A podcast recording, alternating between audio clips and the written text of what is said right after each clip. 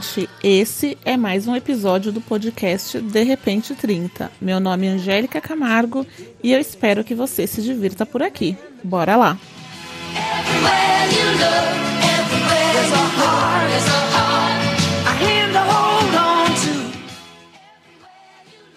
Oi, gente, tudo bem? Como vocês estão?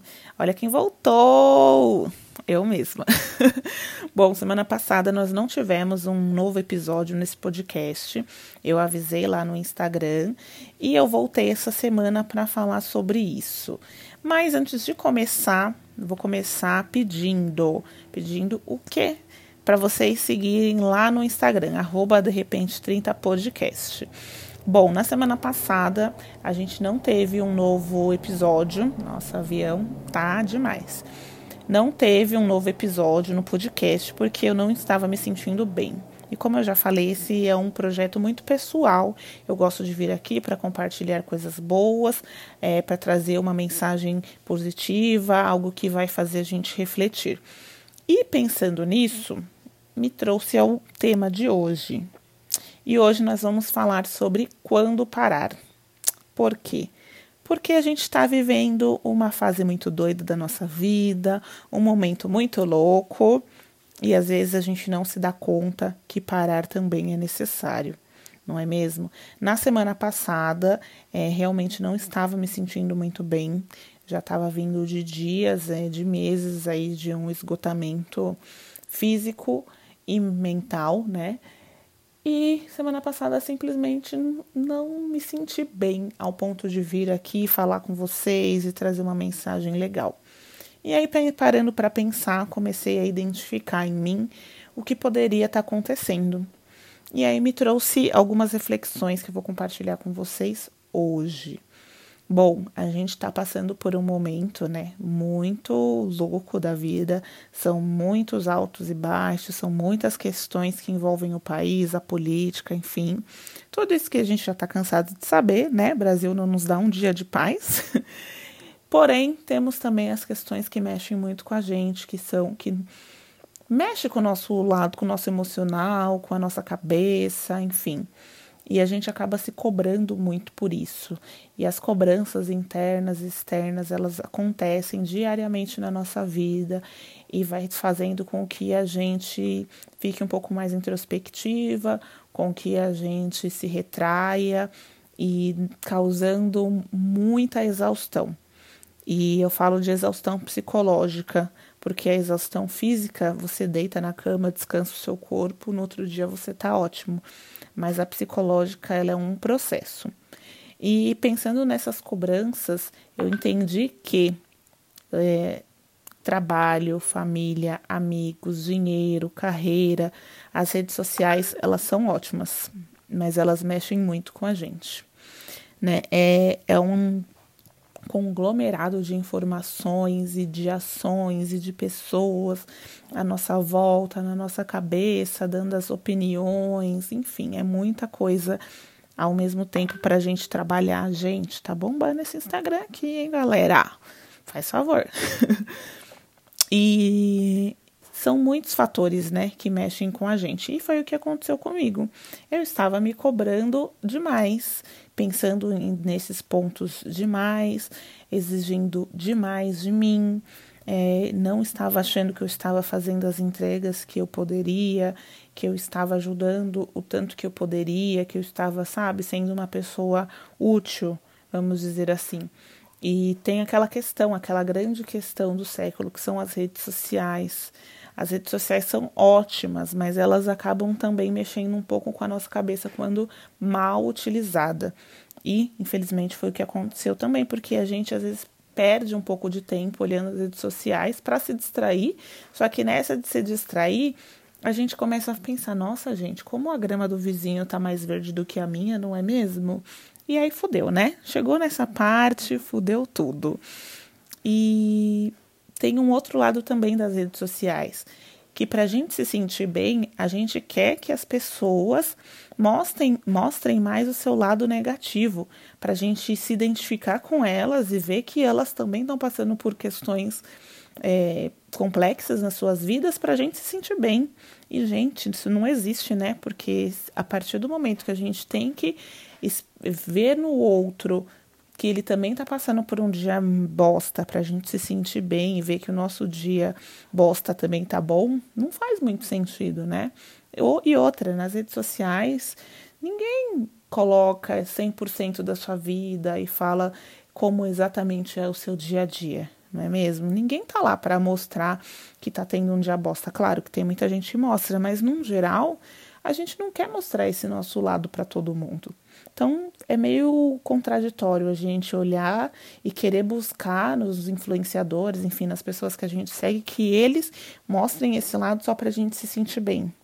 Não faz o menor sentido, até porque tá tudo bem, a gente não tá bem. Tem dias que a gente vai se sentir muito bem, tem dias que a gente vai se sentir muito mal. E pensando em todas essas cobranças, né, que a gente se faz durante toda a nossa vida, eu pensei o quanto isso estava mexendo com o meu psicológico e quanto o meu psicológico estava refletindo no meu dia a dia. Eu estava ficando muito cansada, eu estava é, com muitas dores musculares, eu estava com alteração de humor. Eu falei, gente, eu não sou assim sabe? Eu não sei o que está acontecendo comigo. E aí eu fui estudar um pouquinho e eu descobri que temos uma síndrome que chama síndrome de burnout. Essa síndrome, ela fala muito sobre o esgotamento, sobre a exaustão que causa o esgotamento físico e mental intenso.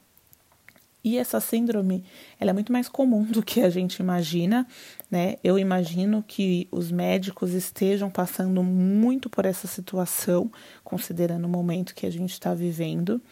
E ela, ela nos traz alguns sintomas. Então, é, a síndrome, ela, ela diz que um dos sintomas mais comuns são distúrbio do sono, dores musculares e de cabeça, irritabilidade, alteração de humor, falhas de memória, dificuldade de concentração, falta de apetite, agressividade, entre outros sintomas.